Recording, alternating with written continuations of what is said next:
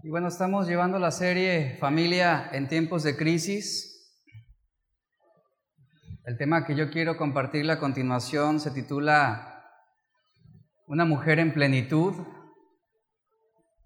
Este tema nos llevará dos mensajes. Y yo quiero invitarlo a que abra la Biblia en Efesios capítulo 5, verso 22 y 23. Vamos a escuchar palabra de Dios. Y yo necesito que las mujeres sean receptivas al mensaje de hoy y que los hombres, los esposos, animen a la esposa. Ya hablaremos sobre los hombres. No se valen codazos, abrácela. No, va a ser, va a ser una enseñanza de instrucción. Vamos a aprender muchísimo precisamente sobre la importancia del rol bíblico de la mujer en su papel dentro de, la sociedad y de la familia y el matrimonio. Y bueno, si usted es una mujer que a lo mejor ya, ya no tiene hijos pequeños o a lo mejor está viuda, eh, es una enseñanza que también le va a ayudar a instruir y, enseñar a, a, otras mujeres jóvenes. Que la Biblia también da esa instrucción, ¿verdad?, para las mujeres mayores, que sean prudentes y sabias para instruir a las más jóvenes. Y bueno, como hombres también aprenderemos, aprenderemos precisamente el papel de la mujer y las luchas que ella también enfrenta precisamente por, ese desequilibrio que vino a ese rol femenino a causa del pecado. Efesios 5, 22, 23 dice, las casadas estén sujetas a sus propios maridos como al Señor, porque el marido es cabeza de la mujer, así como Cristo es cabeza de la iglesia la cual es su cuerpo y Él es su Salvador. El hombre y la mujer son iguales, ya hemos tocado este punto anteriormente. En cuanto al valor de su naturaleza, tienen precisamente esa igualdad en lo que son, en la dignidad de su origen y en la grandeza de su propósito. Y a la misma vez, la Biblia nos enseña que son diversos, porque la participación de su común naturaleza humana se da en dos, modalidades distintas, que es masculina y femenina. Aquí no se trata de un ser distintos, como pudieran ser el oro y la plata, sino aquí el énfasis se pone en una distinción que presenta una orientación precisa de sentido. De modo que justamente por ser distintos en diseño, se complementan precisamente en aquello que se diferencian. Sin embargo, a causa del pecado y en consecuencia se dieron diversas formas de rechazo al realismo de la creación en el diseño original. Y bueno, ese desorden puede percibirse en sus efectos como algo normal dentro del clima social, sin embargo, no es lo natural porque no se originó en Dios, sino en el pecado mismo. Dios nunca dejó a la casualidad la elección de liderazgo en la familia. Dios nunca dijo, pues ahí el que sea más fuerte tome la autoridad dentro del hogar. La autoridad que Dios ha delegado no es algo que dependería de la capacidad individual ni del temperamento, ni es el que tiene el carácter más fuerte el que debe gobernar, ni el que es más inteligente, ni el que gana más dinero, ni el que mejor profesión tiene, ni el más espiritual, es al que le corresponde la autoridad. Por diseño divino, y establezco este parámetro absoluto, la mujer, dice la Biblia, debe mostrar sumisión al esposo. Este fue y es y seguirá siendo el plan de Dios para la familia. Este propósito no puede editarse. Y este pasaje, precisamente que estamos introduciendo, viendo hoy, trata con la actitud y la responsabilidad de la esposa. Pablo dice, casadas, estén sujetas a sus maridos. Y cotidianamente este verso es mal interpretado eh, desde muchos puntos de vista. Y, aquí hay algo muy interesante que tenemos que notar, que el verbo traducido sujetas o, somet, o sométanse tiene una fuerza suave. Es un mandamiento dado precisamente con amor. Su significado está implícito y es tomado precisamente de Efesios 5:21 que dice, someteos unos a otros en el temor de Dios. Aquí la implicación es amor, eh, es paciencia, ¿verdad? Es sentido, propósito. Es algo bueno este mandamiento que Dios ha dado. Ahora, este, este mandamiento pareciera sugerir que tú como mujer, pues debes ahora sí quedar a merced de un liderazgo arbitrario. El énfasis de este mandato pareciera que te está indicando o te está obligando a renunciar a tu dignidad y depender solamente de la voluntad y el capricho de tu marido, como suele pasar en muchos casos. En realidad, esta instrucción bíblica es todo lo contrario de lo que a veces suponemos. Porque este mandato bíblico no implica el abandono involuntario, no implica que, que tú seas una mujer oprimida, infeliz, ni tampoco significa que tú le has cedido a tu marido la licencia para atropellar tus ideales. Pero bueno, debido a, los, a, los, a las ideologías actuales y, y al clima contemporáneo, pareciera que la Biblia, pareciera, repito, que la Biblia está promoviendo como que un sentido familiar impulsado por el machismo. Y esto de ninguna manera eh, se ve así o debe interpretarse así. Todo mandamiento de Dios, escuche esto por favor, todo mandamiento de Dios tiene el propósito de alcanzar un resultado que pueda traer beneficios. Todo, todo lo que Dios hizo es bueno en gran manera y también su palabra y también sus mandamientos.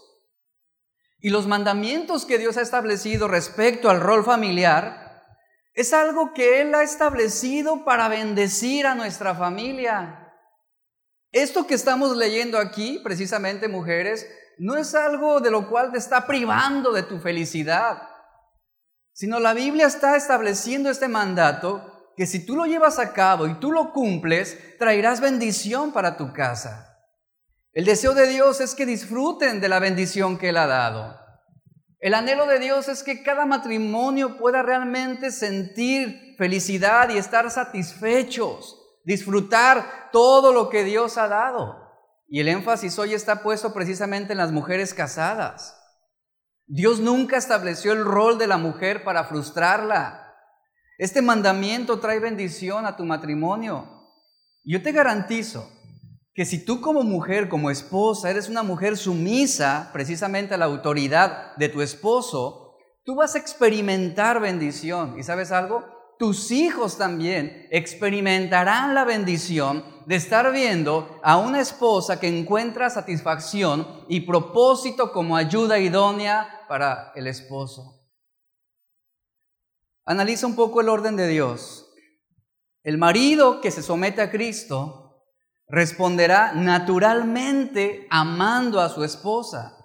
La esposa que es amada, escuchen esto hombres, la esposa que es amada, que es respetada, no tendrá ninguna objeción en ser sumisa. Y una esposa en sumisión será ejemplo para que sus hijos crezcan en obediencia a Dios. Yo les pregunto, por ejemplo, a las mujeres, ¿quieres que tus hijos aprendan a obedecer a Dios? ¿Quieres que tus hijos respondan correctamente al trato de Dios, ¿dónde van a aprender a hacerlo? ¿Quién va a ser su ejemplo de obediencia?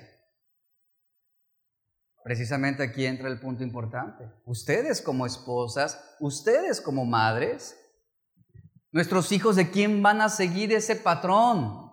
¿De los amigos, verdad? ¿De los vecinos, de la gente del mundo? Esto sucederá cuando ellos vean, por ejemplo, que su madre es una mujer que responde con amor y humildad a la autoridad de su padre. Y este mandato en ese sentido es transformador. Si alguna vez, por ejemplo, has navegado, sabrás que la dirección de un barco no está determinada por la dirección del viento. Hace un tiempo recibimos una invitación precisamente a un velero, a, pasear en velero aquí por la bahía, y, bueno, fue una experiencia muy gratificante, fue algo muy padre. Y, bueno, a pesar de que el velero no utilizaba un motor para impulsarse, era, increíble cómo el dueño del velero tenía la habilidad para dirigirse a través del viento. La orientación, ahí es donde yo aprendí esto, la orientación no la daba el viento, la orientación la daba el sentido en el cual las velas estaban puestas. Y, recuerdo que había un momento en que íbamos viento en contra, pero el navegante era muy hábil y muy capaz y pudo mantenernos en curso a pesar de la dificultad del viento en algún punto. Lo mismo, esto mismo aplica aquí a esta verdad. En este mismo sentido, hay un viento en contra. Hay un viento en contra. Las influencias del mundo quieren orientar indebidamente el rol de la mujer. ¿Y cómo vamos a responder a esa presión que se suscita socialmente?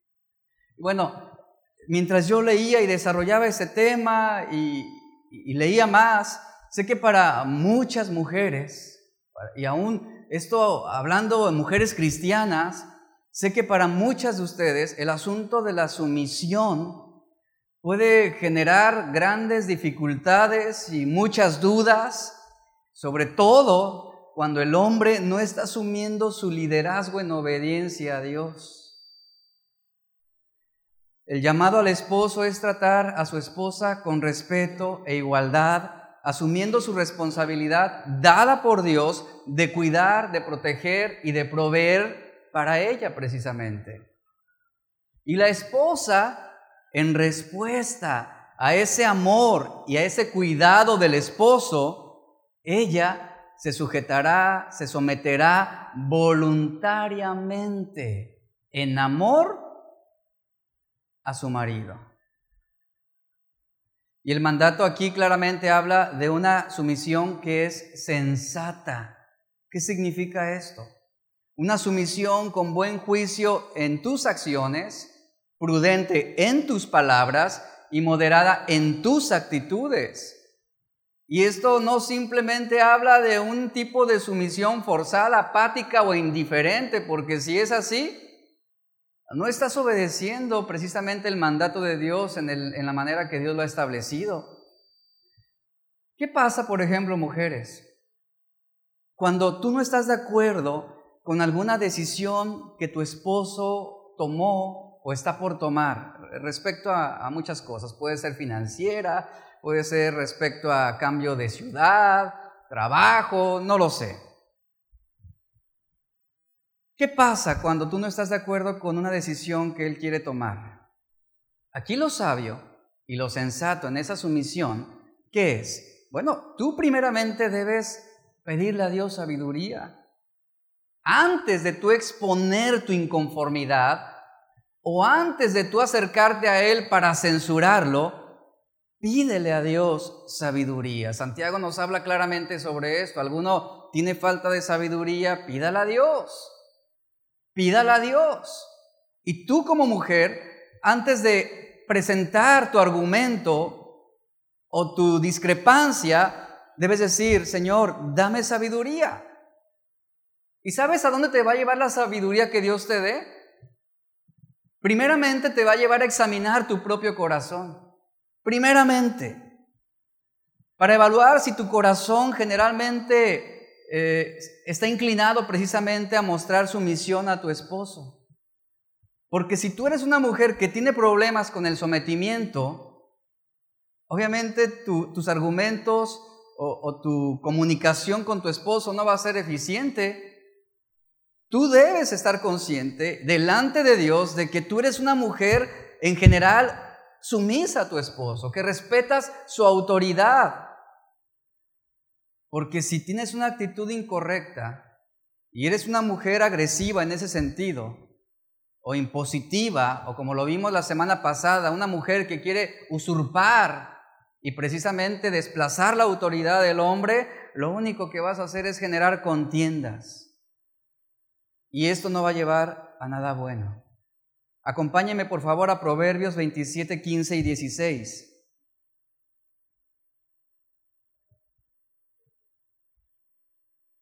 Proverbios 27, versículo 15 y 16. Este versículo lo voy a leer en otra versión que yo tengo aquí, pero usted sígalo ahí en su Biblia, por favor. Vea lo que dice. Una esposa que busca pleitos es tan molesta como una gotera continua en un día de lluvia. Dice eh, el versículo, poner fin a sus quejas es como tratar de detener el viento o de sostener algo con las manos llenas de grasa. Yo, yo quiero que usted note la analogía que está presentando aquí Proverbios. Una esposa busca pleitos. ¿Cuántos quieren una esposa así? ¿Cuántos quieren una esposa que se imponga? Proverbios dice, es como una gotera continua. Una gotera continua en un día de lluvia. Escuche, ese goteo al que está refiriéndose Proverbios, ese goteo muestra que hay un problema. Si el goteo se presenta, por ejemplo, en tu casa, obviamente hay un problema en el techo, hay grietas, hay fisuras. Y ese problema va a causar daños. Y obviamente una gotera es muy molesta después de algunas horas. Usted está en su casa a punto de dormir y ¿qué escucha? La gotera, la gotera, la gotera. De verdad, es incómodo. No te permite concentrar, no te permite descansar cuando tú quieres dormir. Y, ese es el mismo, precisamente, vea lo que dice Proverbios, ese es el mismo efecto que una mujer contenciosa causa en su hogar y en su familia. Hay hombres que se casaron con la expectativa de encontrar bienestar, pero oh sorpresa, pasa el tiempo, los años, y la esposa que esperaban encontrar y la esposa con la cual tenían expectativas muy grandes y que anhelaban que fuera su ayuda idónea, pues es la la que lo ataca duramente en casa. Es la que pone obstáculos y freno a muchas cosas buenas. Hay algo que se conoce, y esto es algo histórico y verídico, como la tortura china. No sé si usted lo, conoce, lo ha escuchado. La tortura china es un método de tortura que consistía en inmovilizar a un preso. De modo, vea, de modo que, que le cayera sobre la frente una gota de agua fría cada cinco segundos. Y esto a veces eran días en que el preso estaba siendo martirizado con esa gota. Después de algunas horas o días, el goteo continuo lo que hacía era provocar un daño físico en la piel. Pero la verdadera tortura para la víctima era la locura que le provocaba no poder dormir debido a la constante interrupción de las gotas y ni tampoco podía beber agua cuando la sed lo atacara, con lo cual a los pocos días, fíjense, el preso moría a causa de un paro cardíaco. Y la Biblia hace la analogía precisamente de que una mujer o una esposa busca pleitos es semejante a esa gotera. Quizás tú estás en la etapa de taquicardia Aguanta. Sóplale la gota para desviarla. Haz algo ahí. Pero, pero vea cómo la, Biblia ilustra algo tan claro. Y mujeres, de verdad, la Biblia no exagera, es una realidad. Hombres, corregir o cambiar a una esposa indomable, contenciosa, rencillosa, te puede salir el tiro por la culata puede ser contraproducente y te van a echar de la casa, o por lo menos vas a dormir en el sofá. Hombres, no podemos doblegar, no podemos doblegar la resistencia de nuestra esposa a la fuerza. Así no funciona el hogar. Dios no te ha dado autoridad para que tú la intimides para que tú la doblegues. Y puede ser tan difícil de contener como, como lo, lo, ilustra Proverbios. A lo mejor tienes una esposa tan difícil y tan complicada que Proverbios te dice que es difícil de contener como el viento con la mano. O difícil de agarrar con aceite precisamente en las manos. No puedes. No puedes controlarla, no puedes cambiarla Pero la Biblia precisamente nos da instrucciones también a los hombres respecto a estas situaciones que se presentan en el hogar, que en lugar, en lugar de tratar de cambiar a una mujer contenciosa, un esposo sabio y piadoso debe amarla como Jesús ama a su iglesia. Ese es el mandamiento que recibimos de parte de Dios. Usted conocerá un poco sobre la esposa de Job. Precisamente un rasgo así, a lo mejor era una gotera continua en la cabeza de Job esa mujer. Y sabe el énfasis que tiene esa historia. Pero en la etapa final del libro de Job es interesante cómo Job hace pacto con sus ojos de serle fiel a su mujer, de no mirar a una mujer que no fuera la suya. Qué increíble el carácter de este hombre Job. Y qué increíble que tampoco, bueno, hay muy poca información con respecto al matrimonio de Job, pero no fue un hombre que se esmeró, que se impuso a querer cambiar a su mujer. Job dependía de Dios. ¿Por qué? La confianza de Job y nuestra confianza respecto a una mujer complicada, escuche esto por favor, debemos saber que el cambio lo va a producir Dios, pero también nuestro trato con ella, nuestro amor, nuestra atención, nuestra provisión. Eso es lo que va a generar ese cambio, no el gritarle, no el decirle, tú te sometes porque yo soy la autoridad y tienes que respetarme y tienes que hacer lo que yo te digo. ¿Cómo? Cuidado. Cuidado con ese tipo de actitudes. Cuando una mujer es amada, cuando una mujer es respetada y escuchada, hombres, ¿sabes qué vas a lograr en ella? Que confíe en ti como esposo. Ella encontrará en ti un refugio. Y si tú le brindas esto a tu esposa, ella va a ser dócil, créemelo. Va a ser dócil a tal grado que ella dejará la última decisión a tu consideración como autoridad, porque finalmente recaerá sobre tu liderazgo el bienestar espiritual, moral y económico de tu familia. Esposa, cuando tú estés frustrada por decisiones que tú no tomarías como mujer, ¿a dónde debes recurrir? No vas a cambiar a tu esposo gritándole. Ya lo vimos. No seas esa gotera sobre la cabeza de tu marido. No seas rencillosa, no seas contenciosa. No busques usurpar, dominar, no estés sobre él, no lo asfixies. La respuesta correcta ante una situación que a lo mejor tú repruebas o muestras inconformidad, tú también debes ser sabia y debes recurrir a la oración. Tú no vas a redarguir el corazón de tu esposo. Y sobre todo uno de los distintivos en el hombre es el orgullo para reconocer los errores.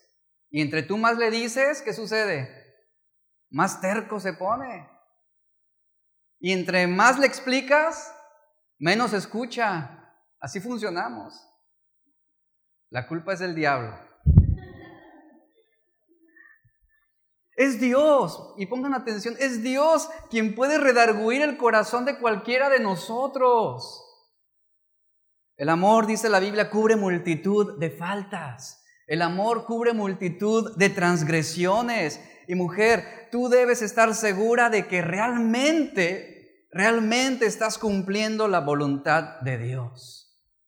Antes de tú acercarte con tu esposo a reclamarle, Tú debes cerciorarte de que eres una mujer obediente a Dios. Debes evaluar tu corazón. Debes tener plena seguridad que no eres la gotera en la frente de tu esposo. Que eres una mujer sensible, sumisa, una mujer dócil. ¿O acaso tú eres de las mujeres que quiere que, quiere que se haga todo a su manera? Si esa es tu actitud de acercarte a Él para que las cosas se hagan como tú quieres, vas a fracasar en tu intento de poderlo hacer razonar. No debes ser demandante, no debes insistir en que las cosas sean como tú quieres o a tu manera. Y aquí la pregunta, la pregunta, la siguiente pregunta sería esta, mujer, ¿tú estás dispuesta a someter tu voluntad a la voluntad de Dios? Tú puedes decir, sí, entonces, si esto es así, Tú no tendrás problema en someter tu voluntad también para precisamente respetar la autoridad de tu esposo. Y cuando en un matrimonio, y esto es bien, bien práctico, escuche esto por favor, cuando en un matrimonio el deseo de ambos es agradar a Dios, será más factible que se resuelvan esas diferencias. Romanos 12.2 nos dice, acompáñeme ahí por favor.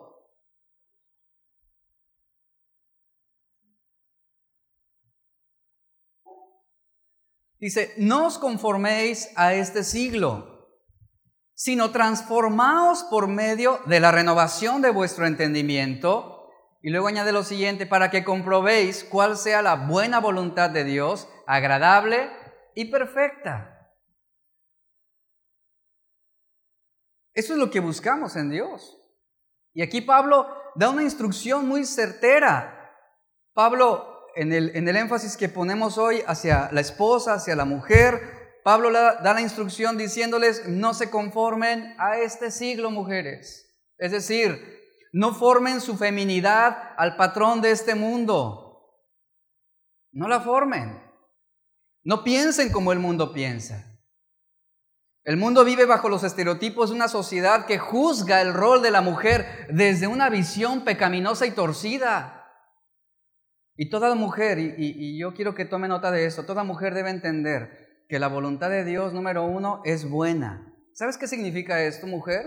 Que no va a resultar en el mal para ti, ni para tu esposo, ni para tus hijos. La voluntad de Dios dice, es agradable. Eso significa que no va a resultar ser una carga insoportable, ni que fastidia, o que molesta. Yo sé que para algunas el esposo esto representa, ¿no? Una carga, un fastidio, algo insoportable. Y luego dice, y la voluntad de Dios será perfecta. Eso significa que será completa y adecuada para el fin determinado. Es decir, que no hay un mejor plan propuesto por Dios. No lo hay. Cuando el apóstol Pablo escribió estas palabras que estamos leyendo en Efesios, la historia nos dice que había judíos en la iglesia de Éfeso. Y esta carta, por su, por su popularidad, empezó a circular, se extendió precisamente a otros cristianos, a otras iglesias, pasó, cruzó fronteras, se hizo popular tanto en cristianos, judíos y gentiles de aquella época. Y bueno, llegó un punto en que llegó a las iglesias por todos lados, precisamente por el mensaje que transmitía esta carta con respecto a la familia y al rol que el hombre y la mujer tienen. Su mensaje causó tal impacto, sobre todo lo que acabamos de mencionar, por el papel que debe desempeñar tanto el hombre y la mujer. Pero lejos de ser un mensaje obsoleto o un mensaje que podamos decir, bueno, eso fue escrito hace, hace muchísimos años, ¿Qué tiene que ver ese mensaje en la actualidad? Lo cierto es que seguimos lidiando con los mismos problemas, seguimos presentando las mismas deficiencias dentro del matrimonio y la familia. Este mensaje sigue siendo vigente. Necesitamos entender la perspectiva bíblica tanto del matrimonio y de la familia, del hombre y de la mujer, el papel de los hijos, el papel de los padres. Y precisamente esta carta abunda en cuanto a ese mensaje, esa instrucción y la mujer a partir del pecado original, vea lo que, lo, que sucedió, la mujer a partir del pecado original fue, fue presa fácil, precisamente, y fue degradada por el hombre. Hablando un poco sobre el contexto de lo que sucedía en los tiempos de Pablo, los judíos mismos tenían esa perspectiva denigrante y rebajada de las mujeres. Ellos percibían a una mujer a un nivel, fíjese, note esto, a un nivel más bajo humano que un hombre. Una mujer para los judíos era un objeto, no una persona. Una mujer no tenía derechos legales, el marido tenía el derecho absoluto de hacer con ella lo que él quisiera. Escuche esto, de hacer con ella lo que él quisiera. ¿Le suena parecido esto? Estamos ahora sí que acostumbrados precisamente a ese trato del hombre con la mujer con respecto a nuestra sociedad en general. Y la perspectiva judía sobre las mujeres era muy rebajada. Ellos fueron culpables, en gran sentido, del desarrollo de una religión apóstata que descalificaba el papel de la mujer. Y en base a eso ellos incluyeron perspectivas bajas y denigrantes de lo que les correspondía a las mujeres religiosamente, socialmente y familiarmente. Es lamentable esto. Pero culturalmente las mujeres siempre han sufrido el menosprecio y el abuso, siempre, no es algo nuevo, no es algo de los últimos 40 años. Los griegos mismos, por, ejemplo, ellos creían que la mujer no era más que un objeto de placer. La esposa servía para tener hijos, pero el placer ellos tenían la libertad de encontrarlo fuera. El hombre tenía el derecho, fíjese, de cometer adulterio con frecuencia y con quien quisiera. Y socialmente, en aquellos tiempos, esto no era mal visto. Porque los griegos asumían que tenían el derecho de obtener el placer de la manera que viniera. Sin embargo, por parte de la sociedad, la mujer debía ser siempre fiel a su marido y en caso contrario, su castigo podía finalizar en la propia muerte. Además, una mujer debía respetar la infidelidad de su marido. Hace tiempo una mujer, una mujer nos, nos, comentó a mi esposa y a mí, pues es que mi marido me engañó, se fue con otra y con otra, pero pues así son. Y así, así debo aprender a vivir con Él. Qué denigrante es esta posición. Y, en los tiempos también antiguos y los griegos, vea, vea esto, o sea, la mujer debía respetar precisamente la degeneración del esposo, porque socialmente su papel y el propósito de la mujer era meramente la reproducción, no el placer. Y bueno, entendiendo un poco la cultura griega, vamos a hablar, déjenme darle esta información rápidamente histórica y, bueno, trasladando un poco y hablando un poco sobre la mitología griega, que de, de alguna forma era el referente griego para la conducta social.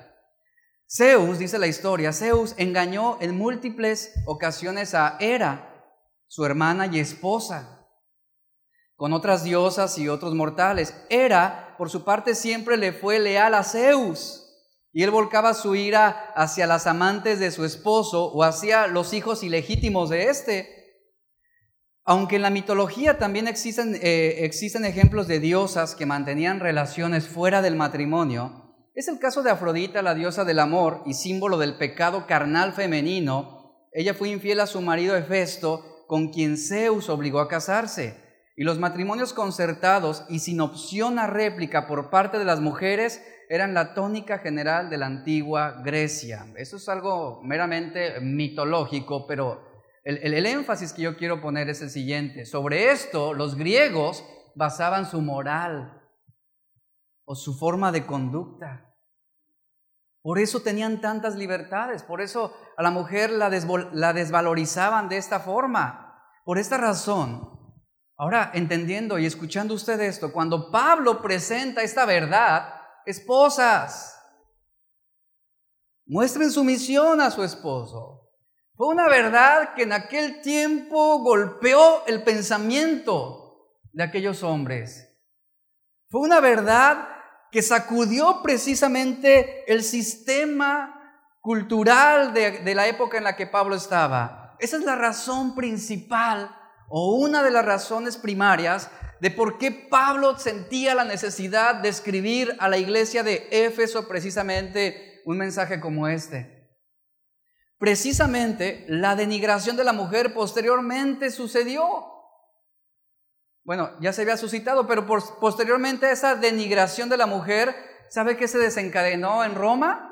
Lo que actualmente conocemos como el feminismo. Se desenfrenó en la antigua Roma la libertad de la mujer. Esto produjo una desmoralización continua. porque Las mujeres empezaron a levantarse, ellas tomaban decisiones, ellas eh, defendían su postura de no querer tener hijos para no perder su apariencia física. Algunas empezaron a manipular con el fin de alcanzar ese mismo nivel con respecto a sus maridos. Incluso las mujeres hacían cosas de deportes, de fuerza y competencia para desafiar a los hombres. Al final del siglo II, muchos matrimonios romanos no tenían hijos. Las mujeres romanas mostraron oposición a desempeñar sus funciones maternales y como amas de casa. Las mujeres no querían estar en el hogar, ellas querían dominar, ellas querían usurpar la autoridad del hombre. Y de nuevo aquí el, el paréntesis que abrimos es, aquí está la maldición manifestándose, precisamente. La maldición como consecuencia del pecado. Ellas querían ser desafiantes y comenzaron a infiltrarse en áreas donde solamente los hombres hasta ese entonces habían estado. Ellas buscaban fortalecer sus derechos, ellas componían sus canciones, tocaban sus instrumentos. Ahí puedo imaginarme a Paquita, la del barrio, con la de rata de dos patas, ¿no? Ah, una cosa por el estilo así, ¿no? Ellas se esforzaban por ser rivales del hombre. Vea el contexto de todo esto. Ellas buscaban vencerlos, humillarlos, ridiculizarlos, mostrarlos débiles. ¿Se escucha esto conocido? Y algunas mujeres penetraron tanto precisamente en este afán que se apasionaron al estudio de temas legales de la política actual, tanto en Roma y Grecia, buscando la vía legal para reorganizarse y replantearse dentro de la sociedad misma. Yo quiero preguntarle, ¿nota el fin de todo esto? Aquí es donde la mujer quiere usurpar precisamente la autoridad. Esa fue la maldición sobre la mujer, precisamente en el Edén cuando el hombre y la mujer pecaron. Y bueno, el énfasis de todo esto que estamos viendo, ¿cuál fue? Mismos derechos, igualdad en todo. Un hogar, un hogar donde ambos buscan dirigir, es un hogar que va rumbo al fracaso. No puede haber bendición en esto. Esta es una de las razones de matrimonios infelices. Esta es la razón principal de que el divorcio se ha convertido en una epidemia actualmente. Es así como la mujer se enseñorea de su marido. Es ella quien busca gobernar. Y Pablo claramente hace un llamado a los hombres y a las mujeres a un tipo de vida que era totalmente opuesta en aquel en que estaban involucrados socialmente y culturalmente. Ahora usted mismo, no tengo que hablar más sobre el tema, pero usted mismo conoce la realidad en la que estamos viviendo. El matrimonio simplemente es una pelea por derechos e igualdad, que va lejos de la definición de Dios. Apartados cada vez y cada día precisamente del diseño original. El plan de Dios para el matrimonio consistía en un orden de autoridad y sumisión. Repito, un orden de autoridad y sumisión. Alguien tiene que guiar, ¿está de acuerdo con eso? Y alguien tiene que seguir. Eso se aplica donde mismo. Y esto no tiene absolutamente nada que ver con rango de importancia. Ya lo hablamos la semana pasada. La Biblia no denigra a otro y eleva a otro. No se trata de quién es más inferior. El tema general de todo eso tiene que ver con la armonía. Por lo tanto, la mujer como esposa no debe buscar o usurpar la autoridad del marido. El marido no debe ejercer su autoridad de manera áspera y desconsiderada, sobre su esposa. Para usted como hombre no tiene el derecho de desecharla simplemente porque no se le somete.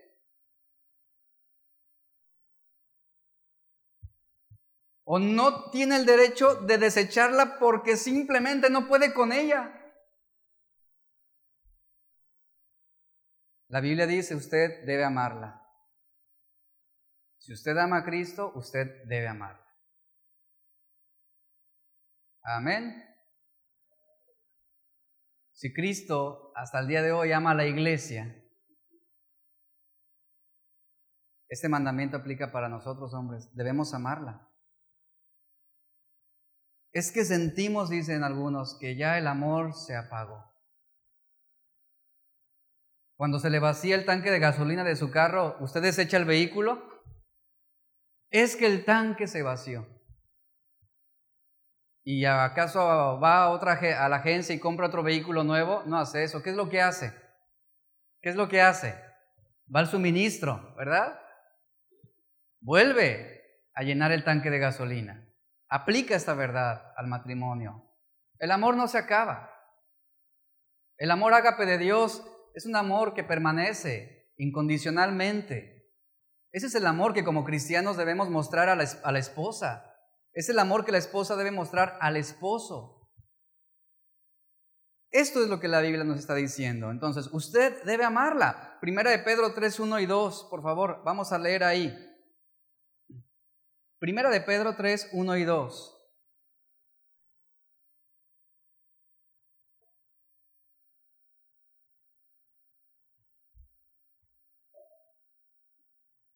Aquí da una instrucción el apóstol Pedro también sumamente importante. Dice, asimismo vosotras, mujeres, estad sujetas a vuestros maridos.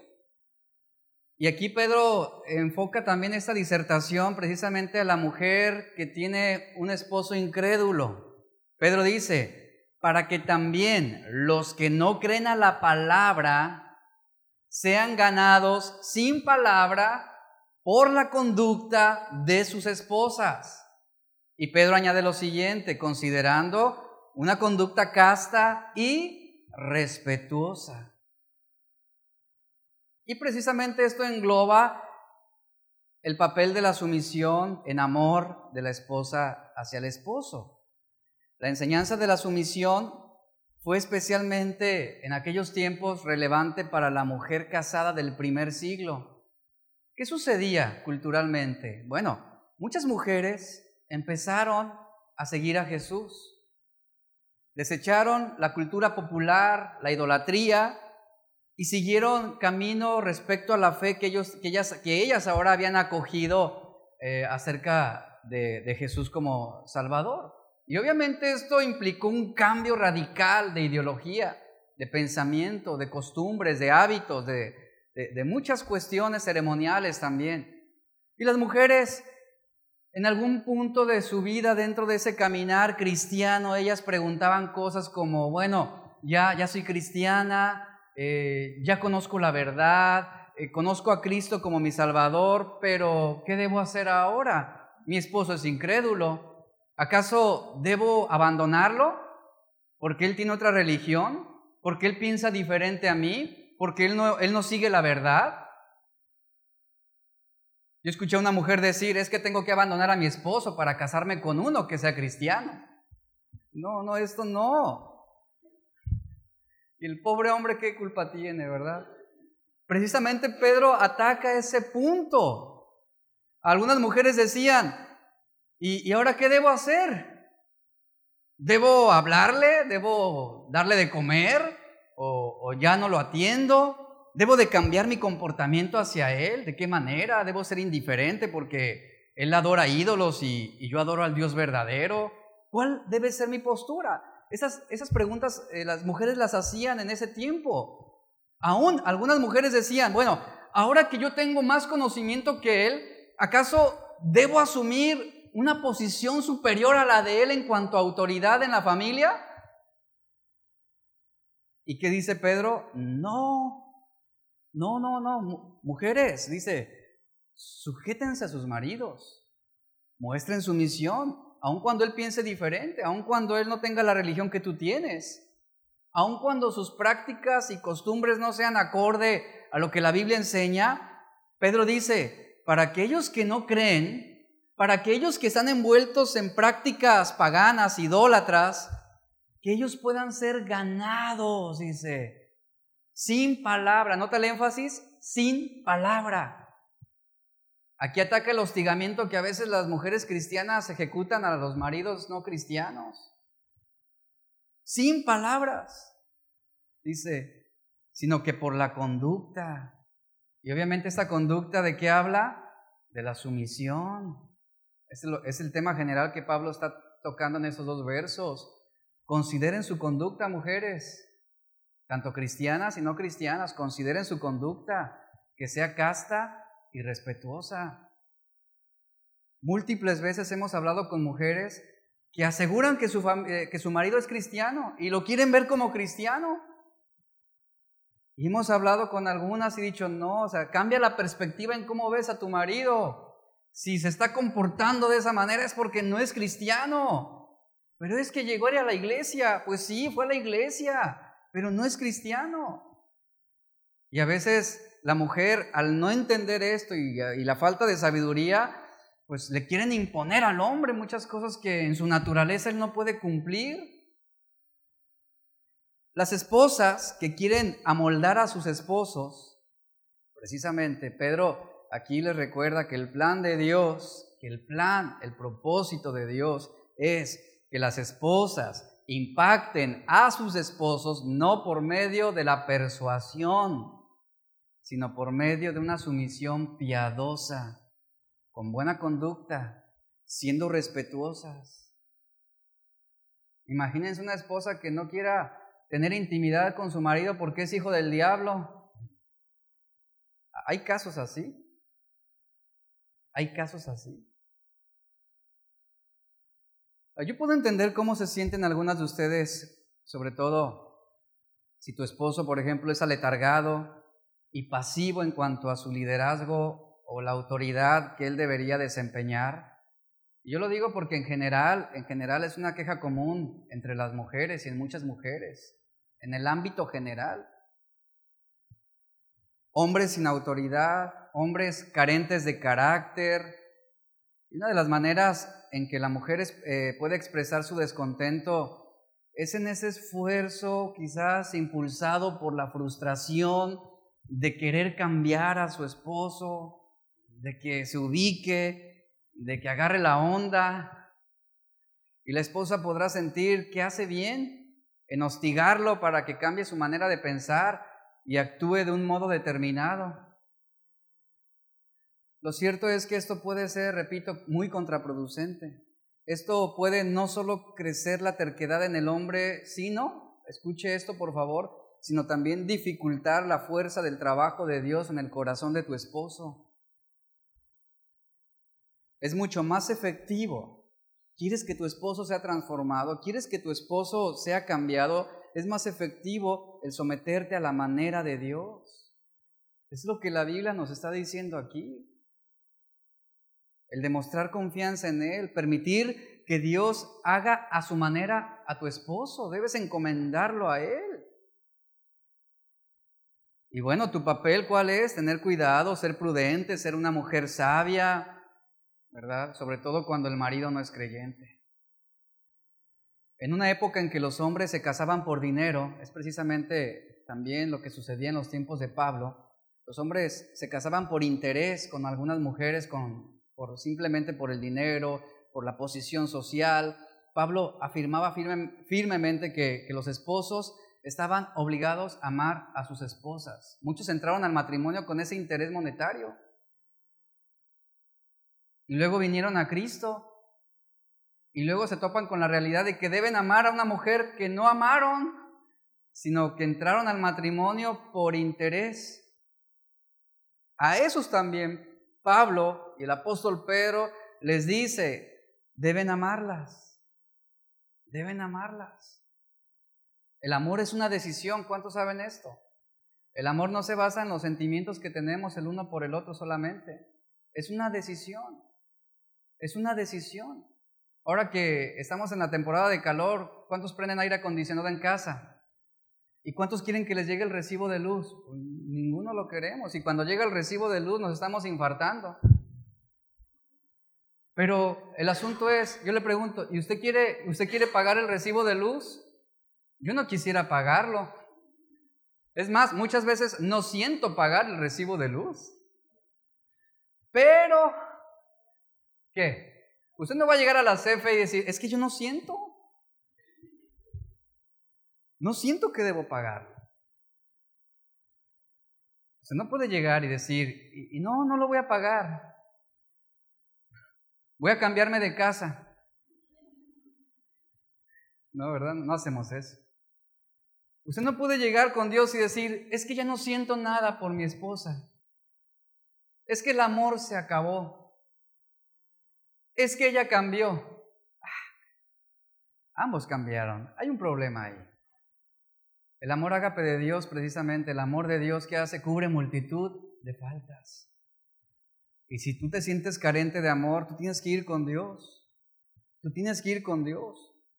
Y el hombre debe decir, Señor, dame el amor para, para mi esposa. Y la mujer debe decir, dame el respeto hacia mi esposo. Y las palabras de Pablo a los esposos en ese tiempo eran revolucionarias en la sociedad grecorromana, porque la mayoría de los hombres se casaban no por amor, repito, sino por ganancia económica. En aquellos tiempos era muy común que los matrimonios fueran arreglados y el padre de la novia era precisamente el que, el que otorgaba el sustento, el dinero, los recursos, las propiedades, la ropa, las joyas y hasta esclavos para que viva bien la pareja. Ahí no más. Los hombres lo tenían todo. La instrucción de Pablo para el matrimonio fue básicamente una corriente de, aire fresco, eh, fue un, un vislumbre de esperanza en aquellos tiempos. Las ideas precisamente de lo que estamos viendo, las palabras de Pablo, de Pedro, no eran las de un hombre que denigra a las mujeres. No, el mandamiento bíblico no es un mandato que nos está incitando a que mantengamos a nuestra mujer donde queremos que esté. No, no habla de eso, todo lo contrario. El mandato bíblico eleva a la mujer. Es lo que hace, la eleva a un lugar donde ha de ser amada como Cristo ama a la iglesia. Y si la Biblia dice, mujeres, sométanse a su esposo, precisamente la está elevando a una posición donde la mujer debe ser amada, debe ser respetada, debe ser protegida. Este es el plan de Dios respecto al matrimonio. Aquí entra una pregunta muy interesante. A ver, hombres, y, bueno, ¿qué debo hacer si mi esposa no muestra sumisión? ¿Qué debo hacer con una mujer indomable? ¿Domesticarla? No funciona así. Repito, ¿qué debe hacer? Una sola cosa. ¿Cuál? Usted debe amarla. Le guste o no le guste, debe amarla. Es una decisión. Usted como esposo es la cabeza de la esposa de la misma forma en que Cristo es la cabeza de la iglesia. Cristo ama a su iglesia y es su salvador. Cristo dio su vida por ella. De la misma forma el esposo, ¿qué tiene que hacer? Como Cristo amó a la iglesia, el esposo debe amar a la esposa. Como Cristo dio su vida por la iglesia, hombres, lo siento, es lo que la Biblia dice. ¿Qué tenemos que hacer? Dar nuestra vida por nuestra esposa. La Biblia dice que Jesús murió aun cuando nosotros éramos pecadores. Él no esperó, Jesús no esperó a que nosotros fuéramos dignos de su amor o que fuéramos buenos. No lo esperó. Aun cuando éramos pecadores, Él se entregó. Y hombre, debe entender usted lo siguiente, y mujeres también. Ambos somos pecadores, hombres y mujeres, y luchamos en contra del pecado. De la misma manera, el hombre debe amar a su esposa como Cristo amó a su iglesia. Y el amor de un esposo debe ser capaz de sacrificar, alimentar, apreciar, valorar, respetar y proteger a su mujer. Un hombre debe amar a su esposa de la misma manera en que ama a su propio cuerpo, lo dice Efesios también. Esto es lo que la Biblia nos enseña respecto a esto. Entonces, si su mujer no se le somete, evalúe también su corazón. Aquí entra también un examen personal.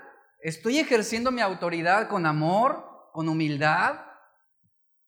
¿Soy un hombre que la está amando, que la está respetando, que está cuidando de ella? ¿Soy un hombre que le está dando honor, que me importan sus intereses, que me importan sus necesidades? Aquí es donde también como hombre usted se evalúa. Usted no puede exigir ni forzar a que su mujer se rinda a su voluntad. Porque la sumisión es algo voluntario hecho con amor. La Biblia no dice que es responsabilidad de un esposo, tome nota e, de esto por favor, no dice la Biblia que es responsabilidad de un esposo asegurarse de que la esposa se someta. La sumisión de una esposa a su marido es una respuesta de su amor y de su devoción a Dios. Si ella se somete a Dios, ella tendrá un corazón humilde y agradecido. Y no porque sea, y no porque funja el papel de esclava, sino porque entiende su papel y su rol dentro del propósito de Dios como una ayuda idónea. De la misma forma, la sumisión bíblica en el matrimonio es servicio, no es esclavitud. Es amor, no indiferencia. Una esposa piadosa debe estar precisamente motivada, debe encontrar plenitud en someterse a su esposo. ¿Por qué? Porque encuentra en él esa seguridad y esa confianza. Esa es la razón. Y no, no debe hacerlo por temor o por interés propio o por autoprotección, sino por amor. Hay hombres que golpean, y son groseros con su esposa para someterlas. Y eso no es sano, y eso no es bíblico. Sean como Sara, mujeres.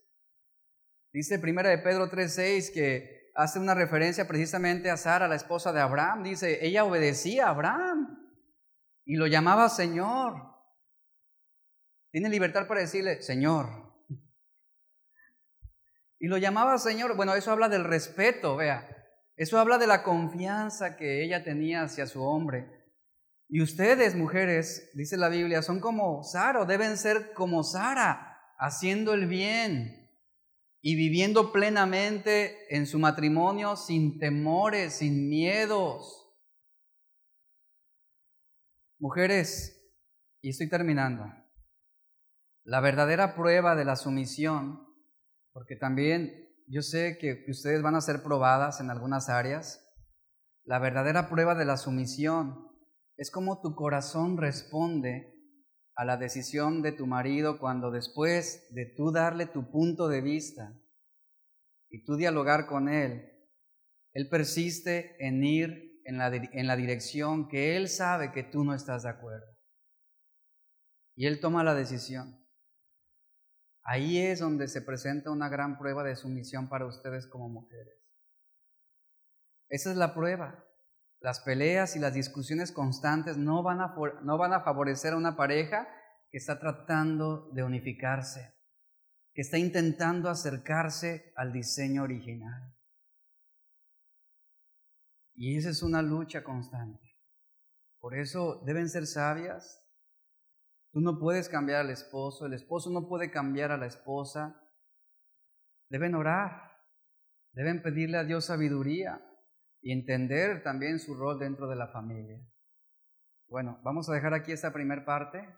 Hay, hay más que hablar sobre esto. Estaremos hablando sobre el ejemplo de una mujer también muy interesante la próxima semana. Yo quiero que se ponga de pie, por favor. Y bueno, esposos, abraza a su mujer y Ore por ella. Ore por ella, tomen un momento para orar, ore por ella, que, que Dios ponga sabiduría en ambos y que Dios pueda llevarnos a un punto de humildad en nuestro corazón para ejercer esa autoridad en amor y que la mujer ejerza esa sumisión también con respeto. Y el propósito de Dios de estos mandamientos es que ambos puedan sentirse confiados y seguros uno del otro. Ese es el propósito principal, la confianza, la seguridad. Los mandamientos de Dios traen bendición. Y yo quiero que mi matrimonio sea bendecido. Y para que pueda recibir la bendición de Dios, debo obedecer a su palabra. Ore por su esposa.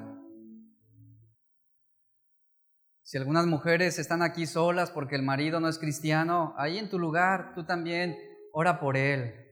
Ora por él. a los jóvenes, oren, que Dios les dé a ustedes también sabiduría, que desde ahorita puedan ser formados en el, en el entendimiento precisamente del propósito de Dios con respecto a la familia, al matrimonio. Agradecemos, Señor, por tu amor y tu bondad. Agradecemos por lo que tú haces cada día en nuestras vidas. Y hoy, Señor, queremos primeramente someternos a ti. Hoy queremos, Señor, vivir para ti y entregar a ti nuestra vida. Si nos ha faltado el amor, Señor, te pedimos que nos enseñes a amar a nuestra esposa, que nos ayudes a entender que el amor es una decisión, que no es algo que se basa solamente en buenos sentimientos y en buenas emociones, en las buenas y en las malas, hasta que la muerte nos separe, amaremos incondicionalmente. Oramos por las familias de esta congregación, que tú, Señor, cumplas tu propósito, que nos hagas crecer, que nos hagas entender tu voluntad a través de tu palabra. Que sea tu Espíritu Santo quien convenza nuestros corazones, quien nos haga reconocer nuestras fallas, los errores que cometemos dentro de la relación, dentro de la familia, que seamos humildes para venir delante de ti y decir, Señor, necesito cambiar. Reconocer que hemos fallado, reconocer que nos hemos equivocado más de alguna vez, reconocer que hemos sido intolerantes y que nuestras expectativas muchas veces irreales terminan frustrándonos y nos llevan a renegar. Que sea el amor, Señor, precisamente el vínculo de unidad entre nosotros como iglesia, como familias, como matrimonios. Oramos por las mujeres para que tú les des esa sabiduría. Que tú, Señor, les des también esa plenitud a sus corazones. Que puedan entender que este mandamiento es beneficio para ellas y es en bendición para sus vidas y sus familias y ejemplo para los hijos. Gracias Señor por tu amor, porque tú estás transformando familias, tú estás cambiando Señor conceptos, tú estás erradicando precisamente ideas torcidas, ideologías formas que a veces venimos arrastrando del pensamiento del mundo. Gracias Señor.